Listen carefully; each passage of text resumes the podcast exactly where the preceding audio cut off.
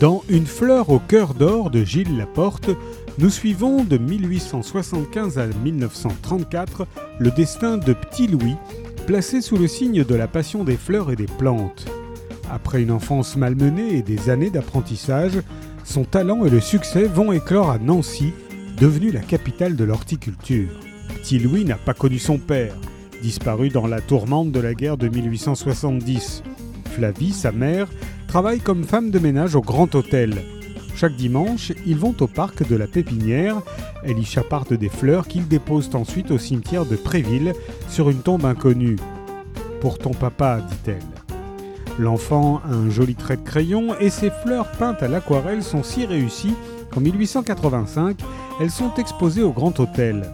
Le peintre Émile Friand les remarque, ainsi que Victor Lemoine, dont les travaux sur l'hybridation des plantes et les réussites spectaculaires ont fait de Nancy la capitale de l'horticulture. En 1895, à 24 ans, rien n'intéresse davantage Petit Louis que son travail dans les serres de Victor Lemoine.